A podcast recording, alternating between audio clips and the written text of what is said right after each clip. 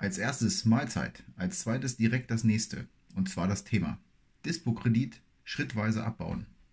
Vielleicht hast du es auch schon an der Überschrift erkannt, es geht um Dispo-Kredite.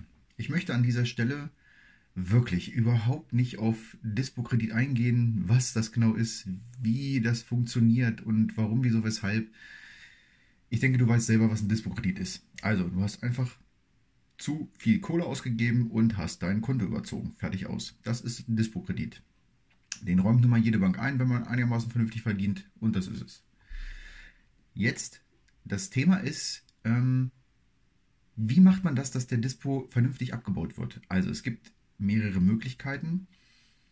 Ähm, prinzipiell muss man erstmal wissen oder muss man sich angucken, wie viel Dispo ist denn überhaupt da. Also wenn ich irgendwo bei einem Dispo von, ich sage mal so 6, 7, 8.000 Euro irgendwo rumkrebse, dann würde es definitiv schon Sinn machen, über, ähm, ich sage mal, einen Ratenkredit oder eine Umschuldung nachzudenken. Ja? Alleine aus Kostengründen, definitiv. Weil ein Dispo-Kredit, der rasselt natürlich mal richtig. Also das ist, die Zinssätze sind von bis, also die können natürlich irgendwie vielleicht 5%, wenn man irgendwo Glück hat, oder auch 18% oder so haben. Ja? Also das ähm, da sind keine Grenzen gesetzt, so ziemlich. Ich möchte das ähm, schrittweise Modell dir mal nahebringen anhand eines kleinen Beispiels. Ähm, wenn du zum Beispiel sagst, ähm, du hast vielleicht 1500 Euro oder vielleicht 2000 Euro Dispo. Ja, das liegt noch einigermaßen im Rahmen, ist ein bisschen nervig und doof irgendwie, aber es liegt noch einigermaßen im Rahmen und machbar. Wenn du jetzt zu der Erkenntnis gekommen bist, dass du was ändern musst und dass du dann deine Kosten so ein bisschen unter Kontrolle gebracht hast und ja, wenn du dann wirklich in der Lage bist und auch willens bist, daran was zu ändern, dann kannst du den Kredit wirklich Dispo äh, schrittweise abbauen. Der einfachste Weg ist, grundsätzlich erstmal bei der Bank anzurufen und vielleicht mal einen Termin zu machen, ja, und zu sagen, hier, pass auf, so und so sieht das aus und ich habe das und das vor. Die sind da eigentlich mal recht human.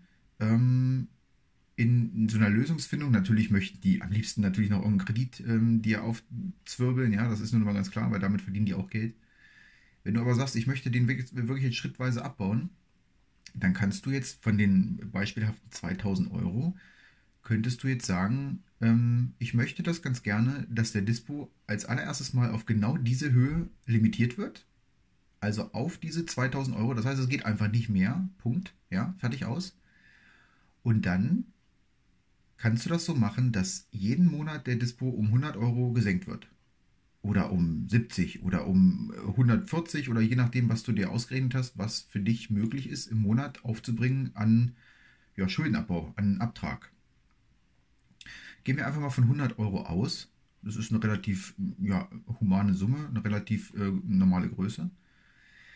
Nach 20 Monaten wäre dann im Prinzip der Kredit bei Null. Wahrscheinlich sind es auch 21 Monate, da ein Dispo relativ viele Zinsen kostet. Also gehen wir einfach von 21 Monaten aus, bist du bei 0. Ja, ich möchte das jetzt nicht äh, haarklein irgendwie auf den Cent genau ausrechnen, macht ja auch keinen Sinn. Es geht einfach um die Veranschaulichung.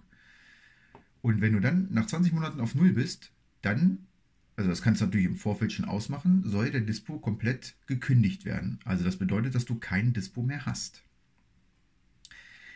Das wiederum bedeutet, dass du in Zukunft auch kein Dispo mehr nehmen kannst. Also selbst wenn du mal in die Bredouille kommst und vielleicht Kohle brauchst, zu wenig hast, wie auch immer, kannst du das nicht mehr machen. Dann gehst du sofort in die Kontoüberziehung rein und die kostet noch mehr. Also sinnvoll wäre dann in, in Zukunft ganz einfach zu, also für, für dich selber festzulegen, dass du dir vielleicht einen eigenen Dispo gibst. Ich beispielsweise habe das auf meinem ähm, Vermögensmatrix-Konto, also wo meine ganzen Geldeingänge sind und Geldausgaben und so weiter, also mein großes Konto, da habe ich mir selbst ein Dispo gegeben von 2000 Euro. Das bedeutet, grundsätzlich ist das so angelegt, dass immer über 2000 Euro sind. Egal was für ein Monat ist, egal welche Ausgaben gerade gelaufen sind, 2000 Euro ist mein Null. Und so kannst du das auch machen, dass du dir im Prinzip dann einen entsprechenden Betrag festlegst vielleicht so ein Wohlfühlbetrag oder oder, ja. Und dann dementsprechend nie, nie wieder drunter kommst. Das bedeutet, du brauchst auch kein Dispo. Wenn du wirklich einen bräuchtest, wären dann die 1000 oder 2000 oder was auch immer du dir angelegt hast, wären dann dein persönlicher Dispo. Aber so bist du nicht auf irgendeine Bank angewiesen und musst dann entsprechend ähm, wahnsinnig horrende Zinsen zahlen. Ja, das war's auch schon für heute und ich hoffe, ich konnte dich einigermaßen mitnehmen und ich wünsche dir alles Gute. Bis dahin, Arriba, bye bye.